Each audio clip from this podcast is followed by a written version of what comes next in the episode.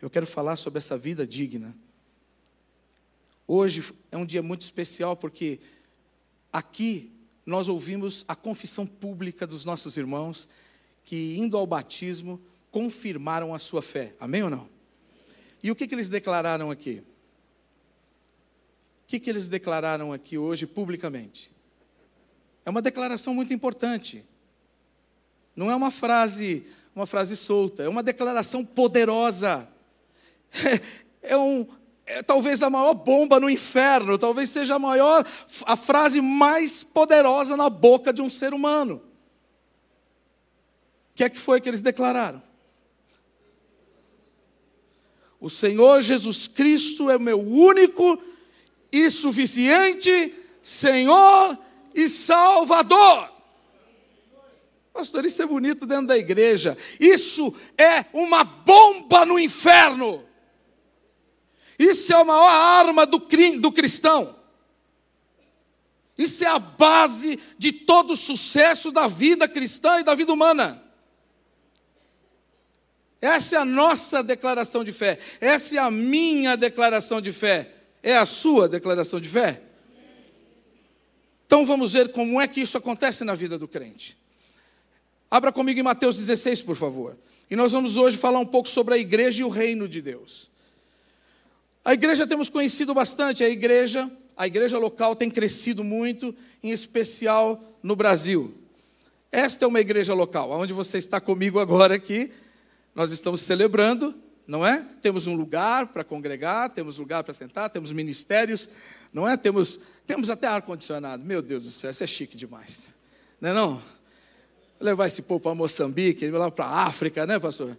Levar lá para o norte da África para louvar lá no meio da, do, no meio da mata. ah, rapaz, que coisa linda. Três horas de louvor, aquele suor, tudo pingando assim. Coisa linda, e o povo não cansa, o povo não para, e o povo quer adorar a Deus e continuar adorando, é uma força, é poderosa a declaração do nome de Jesus na boca deles. Coisa linda. Nós temos muitas coisas aqui na igreja local, muitas coisas lindas, muitas coisas abençoadoras, mas nós precisamos distinguir o papel que tem a igreja dentro de algo maior porque a igreja não é tudo. Aliás, a igreja é uma parte, uma boa parte, uma importante parte, mas ela não é tudo. Há um reino e há um rei. E a igreja é a agência desse reino e serve a esse rei.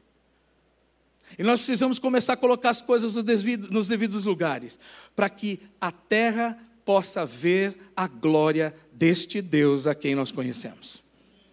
Seu bairro, sua família, seu casamento, a criação de seus filhos, suas finanças, tudo o que você imaginar ou pensar nessa face da terra, o, a planta do seu jardim, a água que rola, que, que escorre na sua torneira, tudo, tudo depende tudo depende dessa declaração que nós ouvimos da boca dos nossos irmãos aqui. O Senhor Jesus Cristo é o meu único e suficiente Senhor e Salvador. Pastor, você está forçando a barra. Não está, não, não. Você vai perceber que não. Mateus 16, versos 13 em diante, diz assim: Indo Jesus para a região de Cesareia de Filipe, perguntou a seus discípulos: quem os outros dizem que é o filho do homem? E eles responderam: Uns dizem que é João Batista, outros dizem que é Elias, e outros dizem que é Jeremias ou um dos profetas. Ao que Jesus perguntou: E vocês? Quem dizem que eu sou? Essa pergunta eu quero deixar com você já. Eu queria já deixar essa pergunta em suas mãos. Você já ouviu muita gente falar sobre Jesus, muita gente falar sobre religião, história da, das religiões, enfim. Muita gente fala muita coisa sobre Jesus. Que ele é um, um foi um profeta mesmo, que ele foi o, o maior homem que viveu na face da terra, que um excelente, um sábio, um excelente homem, deixou bons exemplos, deixou boas palavras. Ouvimos tantas coisas boas de Jesus. E aqui nenhuma delas me parece que é ruim também. Não é no texto. Dizem que o Senhor é um dos profetas, dizem que o Senhor é Elias que voltou.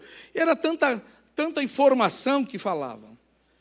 Mas Jesus estava interessado em saber exatamente o que é que estava no coração de seus discípulos. Ele queria ouvir da boca deles uma confissão, uma resposta. Ele queria que eles pudessem dizer quem de fato ele era para cada um deles. E parece tão banal a pergunta, parece tão óbvia, mas ela é profunda, essa pergunta que Jesus fez.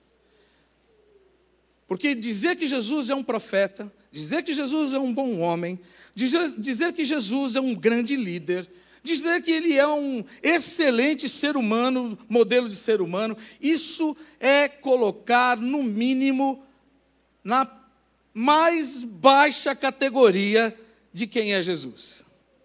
Com tudo isso de bom, com tudo isso que é bom, é falar muito pouco e declarar muito pouco a respeito da pessoa dele.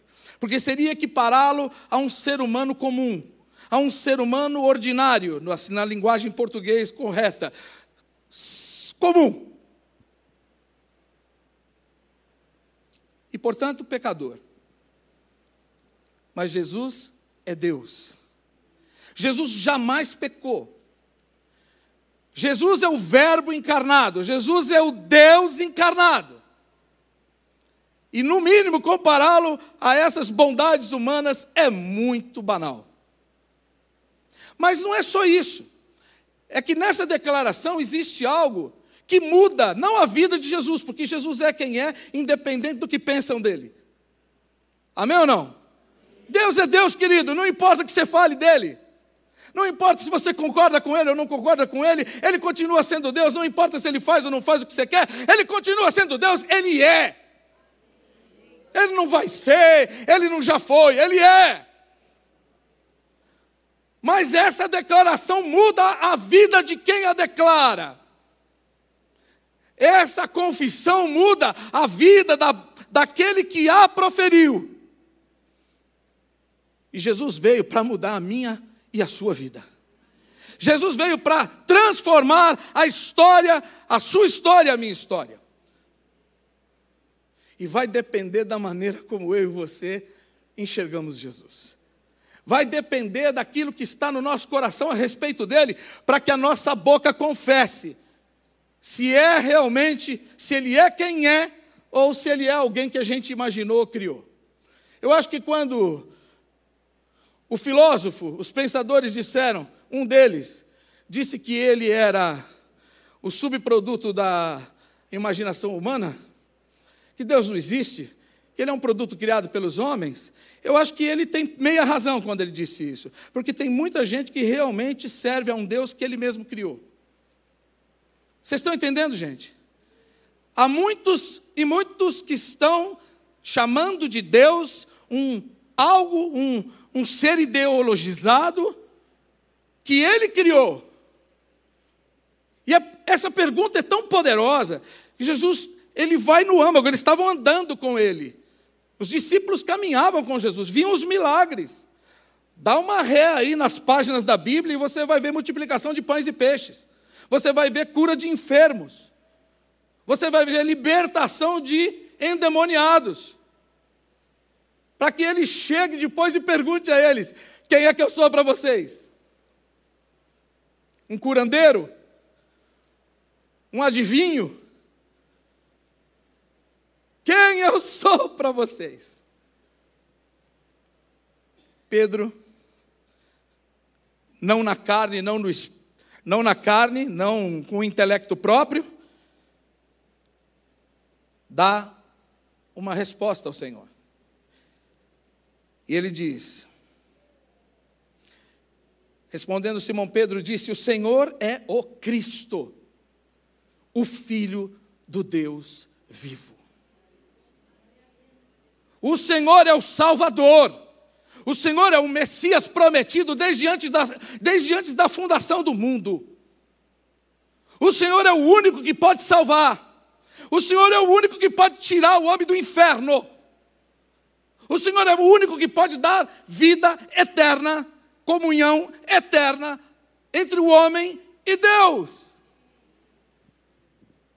Pastores, acho que tem mais coisa para falar, né? Dentro do contexto Cristo. Não daria para parar de falar. Dizer, Tu és o Cristo, o Filho do Deus vivo. É muito profundo isso.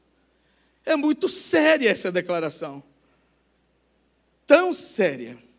E transforma e muda tanto a vida do ser humano. Que Jesus, ele então diz, ele afirma, não diz não, ele afirma Bem-aventurado é você, Simão Barjonas. Mais que feliz é você, Simão Barjonas. Você não é feliz. Você está acima de toda de todo o estado emocional. Você está acima com essa declaração de toda dependência ou codependência emocional desse mundo.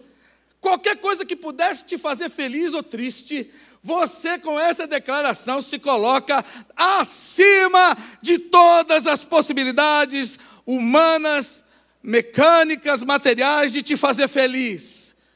Você é mais que feliz, porque isso que você acabou de declarar, porque você crê, vai sustentar você em toda e qualquer circunstância da sua vida na alegria, na tristeza, na riqueza, na pobreza, na saúde ou na doença.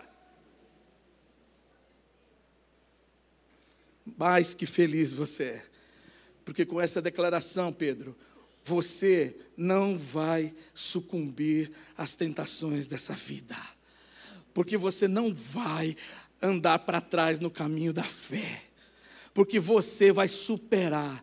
Num momento difícil da sua vida, no momento em que as coisas apertarem, isso vai bater fundo no seu coração. E ainda que você esmoreça, ainda que você canse, ainda que você de, eh, ameace desistir, ainda que você até ache que tenha desistido, essa declaração vai brotar como planta nova dentro do teu coração e da tua alma.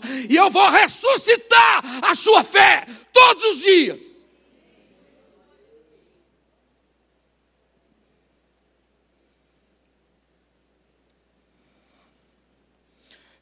Bem-aventurado é você, Simão, porque não foi carne e sangue que revelaram isso a você, mas meu Pai que está nos céus. Não é pregação de pastor, não é ministério. Entenda bem o que eu falo, pregação de pastor, né? Eu falo que não é a persuasão humana, né? Não é persuasão humana, não é um ministério. Ah, eu passei pelo ministério tal, agora a minha vida mudou. Não, a sua vida mudou se o ministério tal pregou o evangelho de Jesus Cristo que confessa que ele é o único Senhor e Salvador. Se esse ministério prega isso, e se ele exercita isso na sua vida e te leva a aprender com esse Deus, que é Senhor da tua vida, ensina você a obedecer, seu casa... como, como ser casado, como educar filhos, como administrar o dinheiro, como você conduzir sua carreira, como você ser um bom empresário, como você ser um bom empregado. Aí pode ter certeza que tem todo o efeito, mas não é por causa do ministério, não é por causa de persuasão humana. Isso está diretamente ligado à pessoa do Senhor Jesus Cristo, de quem Ele é, em primeiro lugar, e, na, em consequência de quem Ele é, aquilo que Ele faz e poderá fazer. Diga, Ele faz o que faz. Diga, Jesus faz o que faz. Porque Ele é quem é. Quem é Jesus para você? Quem é Jesus para você? A resposta que eu dei a essa pergunta um dia na minha vida mudou a história da minha vida mudou a história da minha vida, a história do meu casamento, a história na, na minha casa, mudou a condução da mordomia da minha vida, mudou os resultados do meu trabalho. A resposta que eu dei um dia esclarecido pelo Espírito Santo, mudou a minha maneira de viver. E tem mudado até hoje, porque ele continua perguntando, caminhando comigo.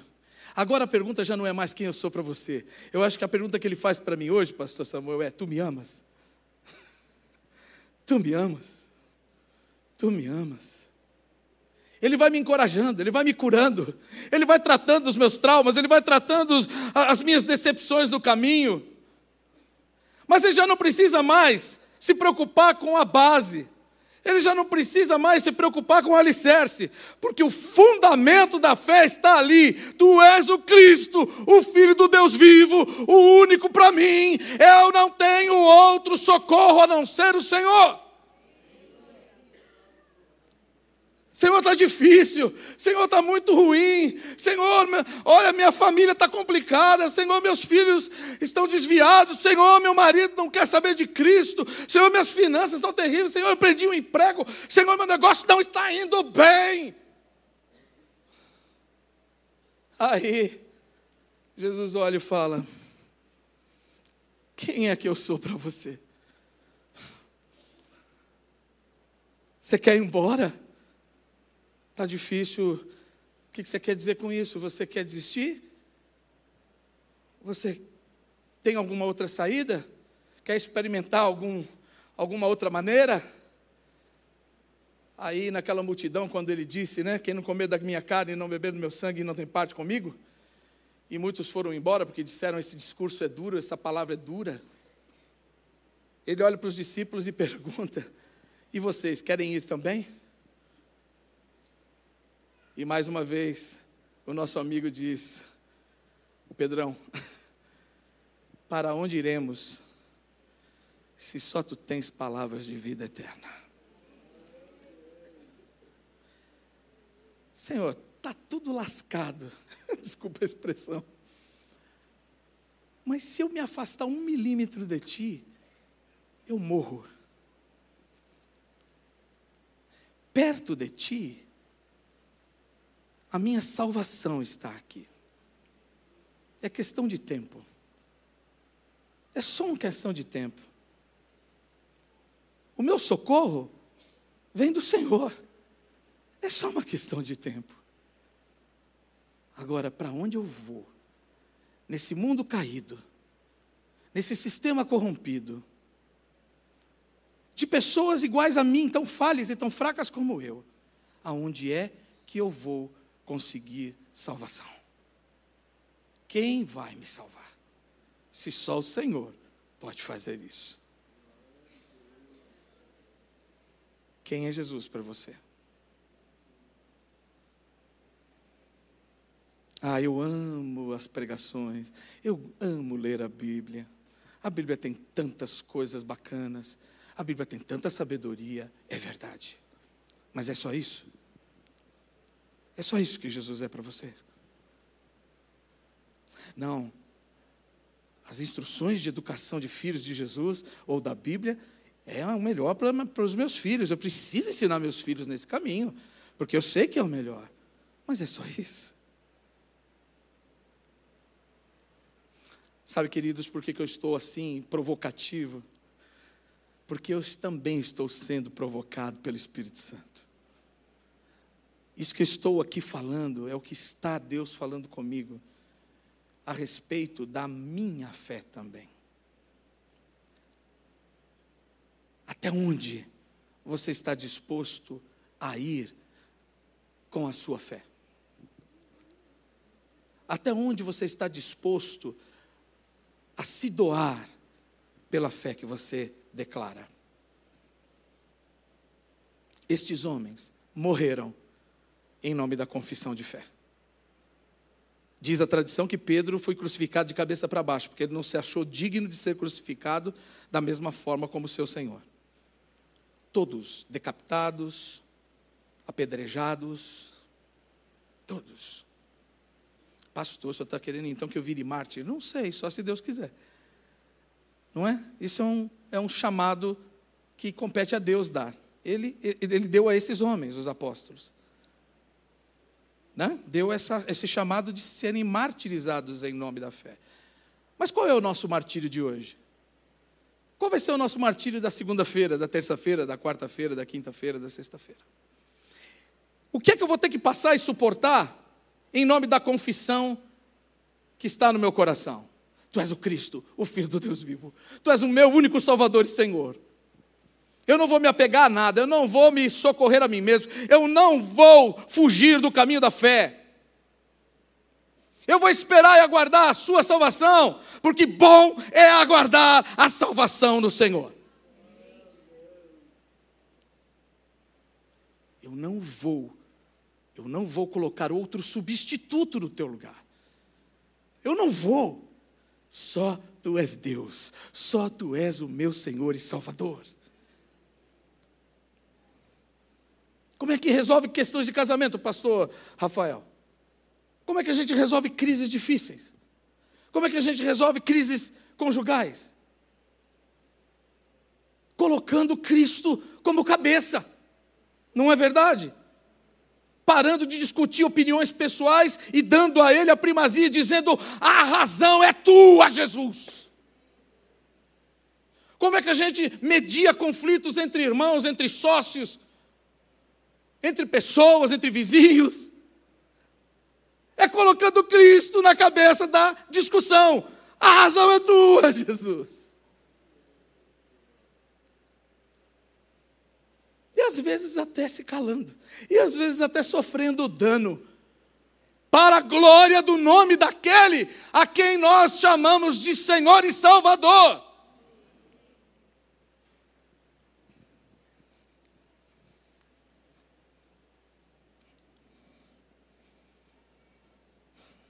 Sabe por quê?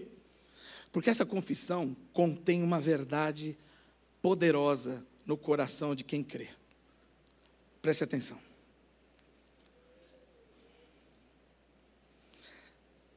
Também, verso 18, pega comigo aí. Também eu lhe digo que você é Pedro. Jesus pergunta quem a gente acha, quem a gente pensa que ele é.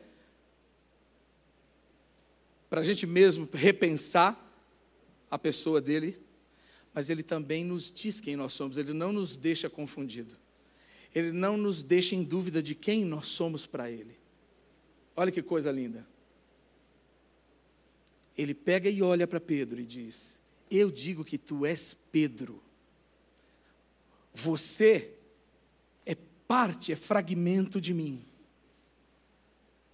Você, você não é igual a mim. Você não é Jesus, o Salvador da sua vida.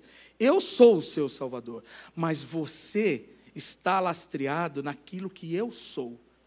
E aí diz: eu, Jesus é chamado de rocha, pedra, mas rocha. Pedro é um fragmento de pedra, né? uma lasquinha arrancada da rocha. E ele diz: sobre esta rocha Aí estamos falando de Pedro ou de Jesus? Nós estamos falando, na verdade, da confissão de Pedro, gente. Não é nem da pessoa de Jesus propriamente. Lógico que é de Jesus, porque a confissão é nele. Vocês estão entendendo isso? O que Jesus está dizendo é: sobre esta rocha, sobre esta pedra, eu edificarei a minha igreja. Que rocha é essa? Que fundamento é esse? Que pedra é essa que Jesus resolveu edificar a igreja dele? É a confissão. Tu és o Cristo, o Filho do Deus vivo. E qual é o resultado dessa confissão? Vai comigo aí. Sobre essa pedra edificarei a minha igreja. E depois o que acontece? Qual é o resultado? E as portas do inferno não prevalecerão contra ela. Muda ou não muda a vida de alguém? Transforma ou não transforma o meio ambiente? Quem é Jesus para nós? Qual é o tipo de confissão que está na nossa boca? Que tipo de pensamento nós temos a respeito do Jesus que nós adoramos. Qual é o poder dessa confissão na nossa vida no dia a dia? está mudando na nossa vida com essa confissão? Porque a vida desses homens foram mudada, foi mudada completamente. Passava Jesus ele lá pescando. Pescando porque era um homem comum. Não era o do, dos mais estudados. Os mais estudados estavam na escola rabínica. Então eles, eles eram, eram, homens comuns. E passa Jesus e diz: Ei, segue-me. Rapaz, um rabino chamando um pescador para ser discípulo? Que isso? Era a mesma coisa que hoje o pessoal aí do MIT chamar o pastor Paulo para ir lá estudar. faz sentido. Não fui preparado, não estudei, não tenho, não tenho esse grau. Não tenho, não tenho como. Jesus chama esses homens comuns para fazer parte da escola dele, para aprender diretamente com ele. E dá a esses homens uma experiência que eles jamais poderiam ter. Nunca, jamais. Sabe que ele faz o mesmo comigo, com você? Porque nós estávamos mortos dos nossos pecados e delitos. A gente era menos que ordinário.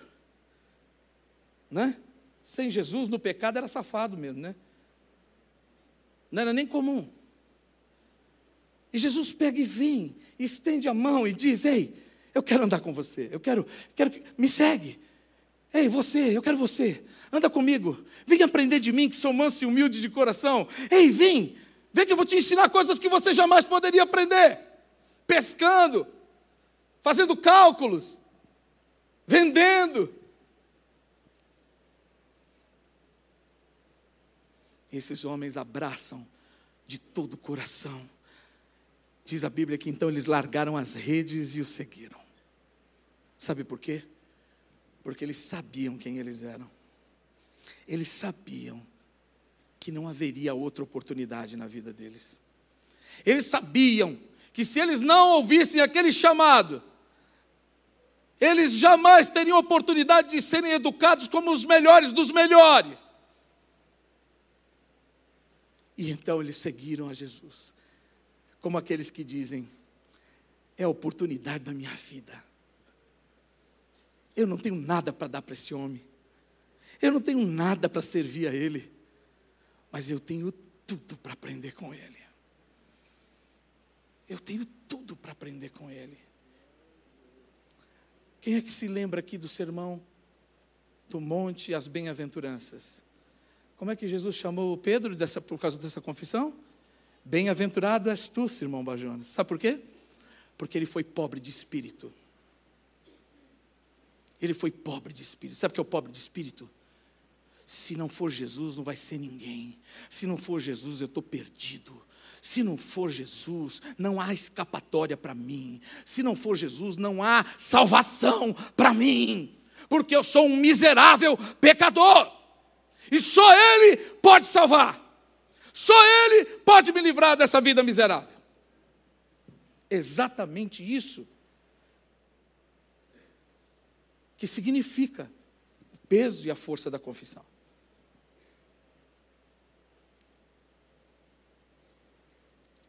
E é por isso que o resultado dela é a bem-aventurança. Bem-aventurados os pobres de espírito, porque deles é o reino dos. O que que é? O que que é deles, pastor? A igreja da terra. A igreja da terra. Jesus vai levar a placa da Batista do Povo lá para o céu. É isso que vai acontecer. Nós vamos formar lá a vizinhança santa, celestial da Batista do Povo. É isso? É isso? Não! Porque o reino dos céus é nosso. Não é a igreja da terra que é nossa. A igreja da terra é do Senhor. Serve a Ele para que o reino dos céus seja implantado na terra. E nós estamos idolatrando a igreja local. Quando nós fazemos dela um instrumento do maior deleite e prazer da nossa vida. Não percebemos muitas vezes, irmãos, que amamos a Jesus, adoramos e cantamos para Ele, mas muitas vezes, e muitas e muitas vezes, não estamos correspondendo ao peso dessa confissão: Tu és o meu Senhor. Pastor, o senhor está pegando pesado. Ô oh, querido, eu estou com o meu coração aqui cheio de exortação de Deus para mim. E para você também. Sabe por quê? Porque a natureza clama e geme e tem dores de parto. É isso que diz Paulo aos Romanos. Pela manifestação dos filhos de Deus. Tem filho de Deus aqui? Cadê os filhos de Deus aqui? Onde eles estão? A natureza está gemendo, está clamando, está implorando pela manifestação dos filhos de Deus, desses que eram miseráveis, desses que eram para viver escravos do pecado, desses que eram órfãos por toda a vida e foram recebidos por adoção por este Deus que é Pai. Nos adotou na sua família, nos deu uma nova identidade, nos deu uma nova vida e uma nova missão, um propósito novo de viver. Erradicação da pobreza, já ouviu falar disso? Objetivo de desenvolvimento sustentável número um. Fome zero e agricultura sustentável. Vocês já viram isso aqui? Já ouviram falar disso? Saúde e bem-estar. Quem já ouviu falar disso? Ah, saúde e bem-estar, já ouviu, já ouviu. Educação de qualidade. Igualdade de gênero. Ô, oh, pastor, não mexe nisso não. Não estou falando de ideologia de gênero, estou falando de igualdade de gênero. A gente confunde tudo. Fala igualdade de gênero, já está pensando em ideologia de gênero. Igualdade de gênero é homem e mulher tendo o seu mesmo valor intrínseco perante Deus e os homens. É isso. Homem não é melhor que a mulher, melhor não é melhor que o homem, ambos são criatura de Deus, são criados por Deus e são complementares para a glória de Deus na terra. Se é feminista, então está dando direito de ser machista, não é? Se você é feminista, então eu posso ser machista. É melhor não ser nem ista nenhuma e confessar a fé em Jesus Cristo deixar essas istas para lá. Isso aí não vai terminar bem. Água potável e saneamento. Energia limpa e acessível. Trabalho decente e crescimento econômico. Indústria, inovação e infraestrutura. Redução das desigualdades cidades e comunidades sustentáveis, consumo e produção responsáveis, ação contra a mudança global do clima, vida na água, vida terrestre, paz, justiça e instituições eficazes e parcerias e meios de implementação são os 17 Objetivos de Desenvolvimento Sustentável da ONU. O mundo está clamando. Ora vem, Senhor Jesus. Só que eles não sabem que é Jesus que faz isso. Eles acham que eles vão conseguir sem a intervenção divina. Sabe qual é o problema aqui? O problema é que Deus não está aqui. E eu não estou criticando o que eles estão tentando fazer. Pelo contrário, é legítimo o que eles estão pedindo. É legítimo o que o mundo está clamando. É uma necessidade real. A nossa confissão responde o que disso aqui? Que, que nós estamos respondendo com a nossa confissão? Tu és o Cristo, o Filho do Deus vivo. Onde é que a nossa confissão de fé, pastor Samuel, está chegando aqui? Tu és o Cristo, o Filho do Deus vivo, na erradicação da pobreza. Onde é que Cristo está aqui? Através da sua agência chamada igreja. Se a gente ainda vê crente pagando salário de fome para os seus empregados.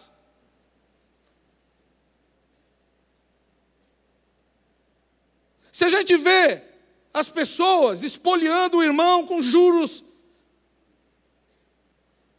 se aproveitando muitas vezes da fraqueza do outro. Não estou falando de ninguém aqui, gente, estou falando da, da, da igreja em geral, amém? Estou falando da igreja no mundo. Eu estou falando de ser cristão, eu estou falando daqueles, talvez no Brasil, vamos trazer para o Brasil, 60 milhões de crentes. Uh, aleluia! E o Brasil está cada vez pior. E o norte só aumentando os índices de violência infantil, exploração infantil, a pornografia aumentando, pedofilia aumentando, violência contra a mulher aumentando.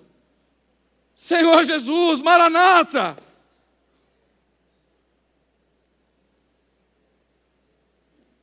Fome zero. Quanto desperdício na mesa do crente. Quanto desperdício. Saúde e bem-estar. Aqui eu já peço perdão. Lógico. Fazer cara de paisagem aqui. Todos nós estamos pelo prumo de Deus, não estamos ou não? Aqui já tem que levantar a mão e falar assim: é comigo, Jesus, aleluia. Tem misericórdia de mim, que eu tenho que mudar nisso aqui. É um tal de escolhe em escolhe, encolhe espicha, escolhe espicha, escolhe espicha. Duro é difícil, tem que mudar, ó. Aí é duro, viu? É difícil. Eu brinco assim, gente, mas é verdade. Essa é uma área de confissão. Essa é uma área de confissão. Você está vendo como todos nós temos que pensar? Como nós temos que rever essa fé, essa fé viva e real, essa fé, essa fé transformadora, gente. Sabe qual é o índice menos desenvolvido no Brasil? É esse índice aqui, ó. Desigualdade.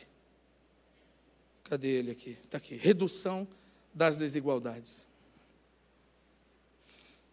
Não vamos lá para fora, não, vamos aqui dentro. Vamos ficar dentro de casa. Dá uma olhadinha ao seu redor, por favor. Dá uma olhada do lado. Por favor, olhe do lado, pode olhar. Fica com medo, não. Nesse momento ninguém vai pedir dinheiro para você. Vai que eu olho e falo assim, tá vendo o que ele está falando? Ó, diminuir a pobreza, me ajuda aí, né? me ajuda aí, irmão, me ajuda aí. tantas coisas, irmãos, que eu não vou hoje falar, mas nós vamos continuar falando. De verdade, nós podemos corresponder muito melhor à fé que abraçamos. Com inteligência, com leveza, com graça, mas acima de tudo, com obediência àquele que é o nosso Senhor.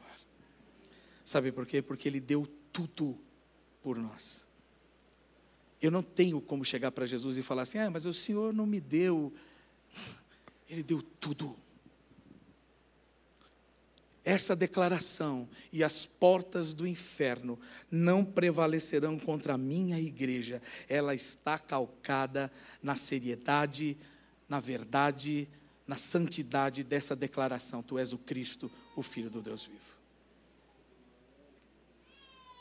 ganhei mais do que precisava. Senhor, tu és o Cristo, o Filho do Deus vivo. O que é que eu vou fazer com isso? Eu não preciso. Não preciso. Eu vou dar um exemplo rápido, para você ver como é que acontecem as coisas na vida do crente. Já, obrigado, meu amor. Um dia me chamaram, estavam falando comigo, falaram assim, pastor, senti, senti no meu coração de te dar uma oferta. Eu falei, é? boa coisa sentiste. Não, brincadeira, não falei isso não, gente. Não falei não. É brincadeira, por favor. A pessoa chegou e falou assim, pastor, vem um dinheiro a mais. Vem um dinheiro a mais. E eu queria te dar. Eu falei, olha, irmã, quanto é? brincadeira. Ela falou, são 10 mil reais, pastor. 10 mil reais que eu não esperava e eu gostaria de te dar. Senti de te dar. Falei assim, puxa, eu fico muito feliz com a sua confiança, com o seu carinho comigo, mas eu não preciso de 10 mil reais. Eu não estou orando por 10 mil reais. Eu não tenho necessidade alguma agora que precise de. Eu não estava pedindo a Deus, Senhor, me socorre, por favor, porque eu preciso. Irmã, esse dinheiro não, não é para mim. Mas se Deus pôs o seu coração para me entregar, eu sei para quem eu devo levar ele. Aí ela olhou assim: Como assim? Eu falei: Eu não preciso, irmã, eu não vou pegar esse dinheiro para mim. Não vou. Porque eu não preciso. O meu Senhor já está me sustentando em tudo. Eu não tenho falta de coisa alguma. Então, como é que eu vou me apropriar desse dinheiro aí? Para quê? Para dizer, oba, vou botar na aplicação.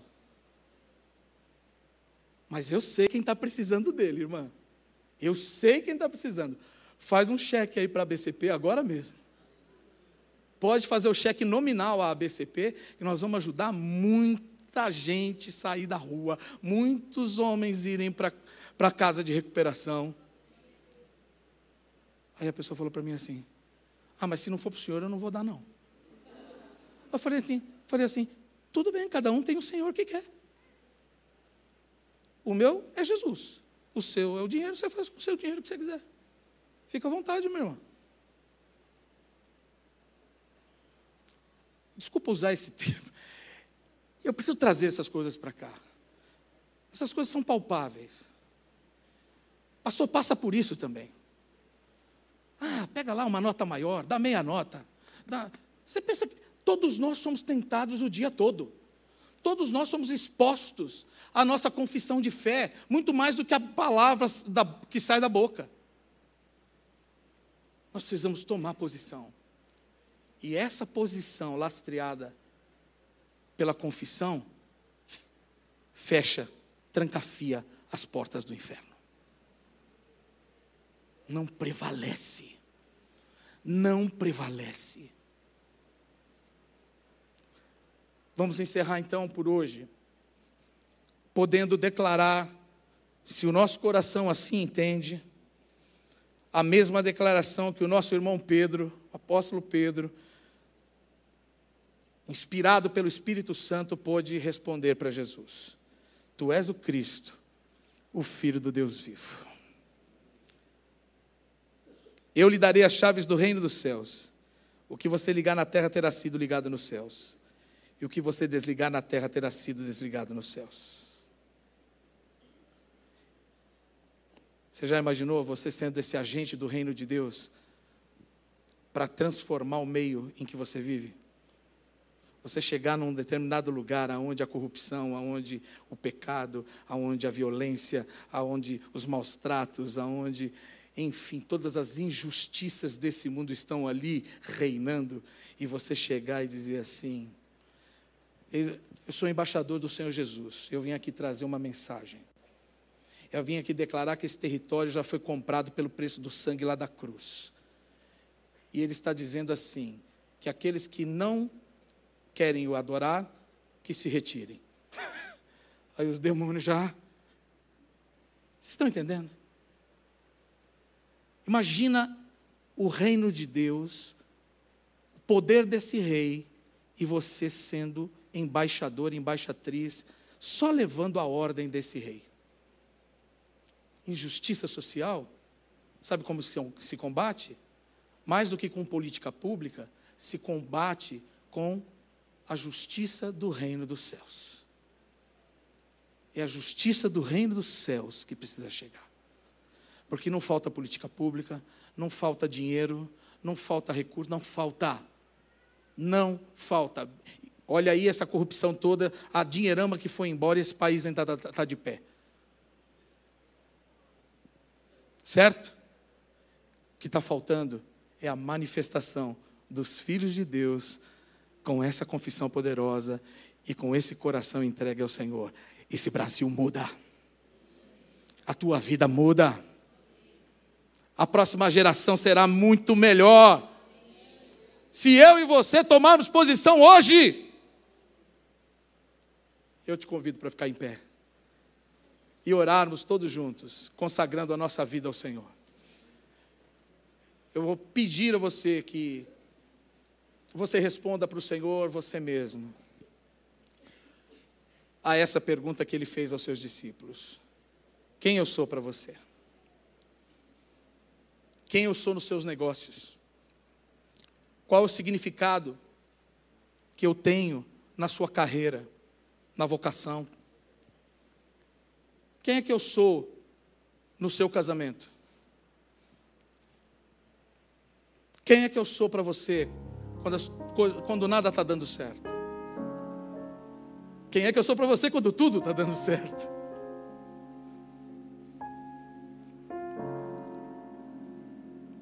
Tenho tanta certeza, tanta convicção porque eu creio em Deus e na Sua palavra.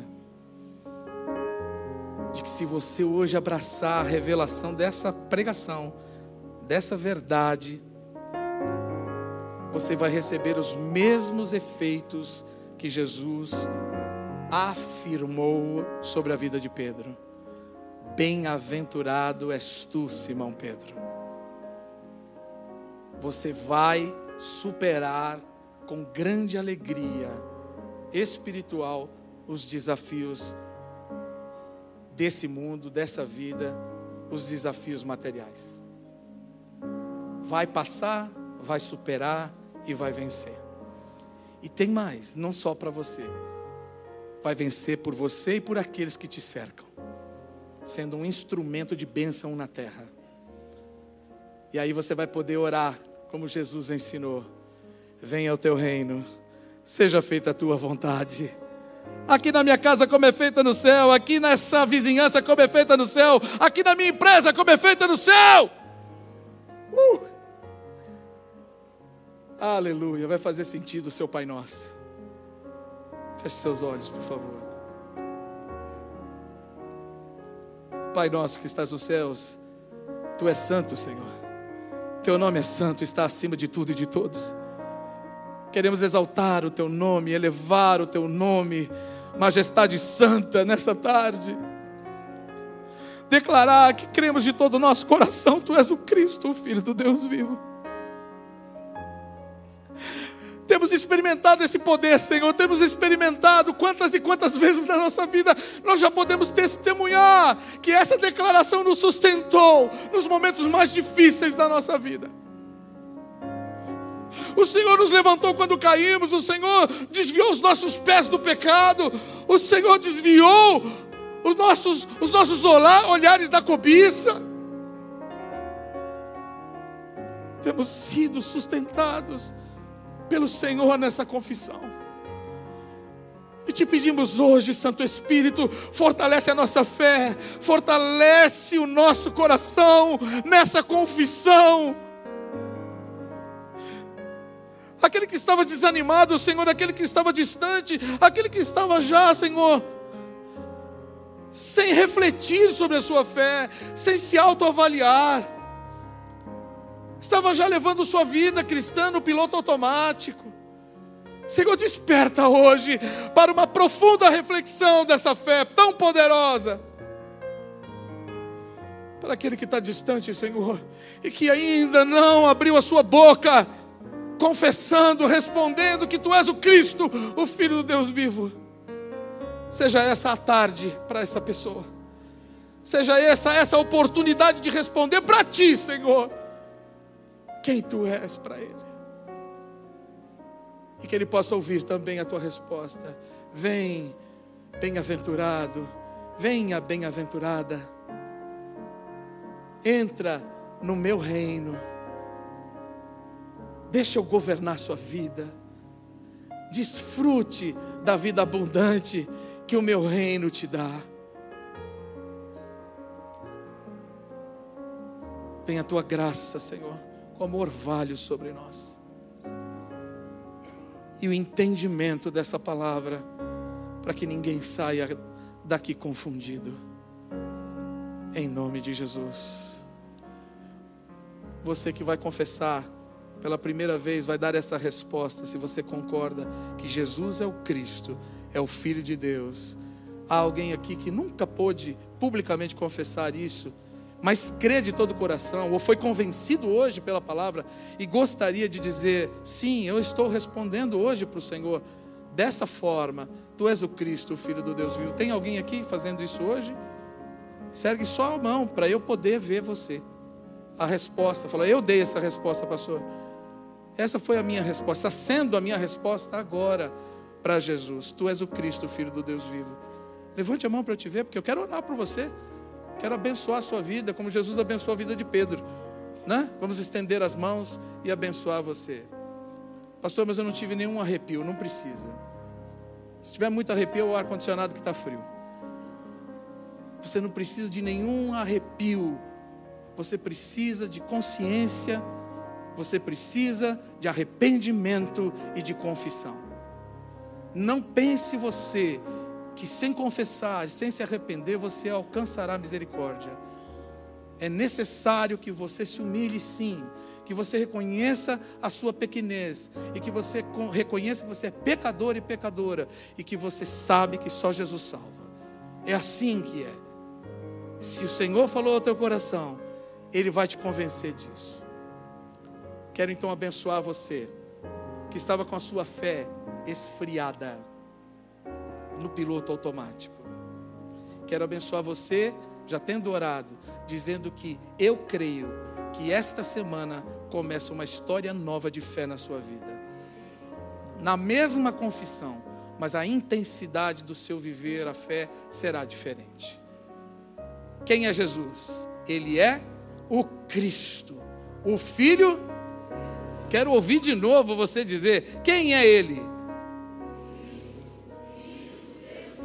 Se te perguntarem quem é Jesus, o que você vai, que você vai responder? Que Jesus é o Cristo, o Filho do Deus vivo. Que o Senhor te abençoe e te guarde, que Ele faça resplandecer o seu rosto sobre você, tenha misericórdia de você e te dê a paz.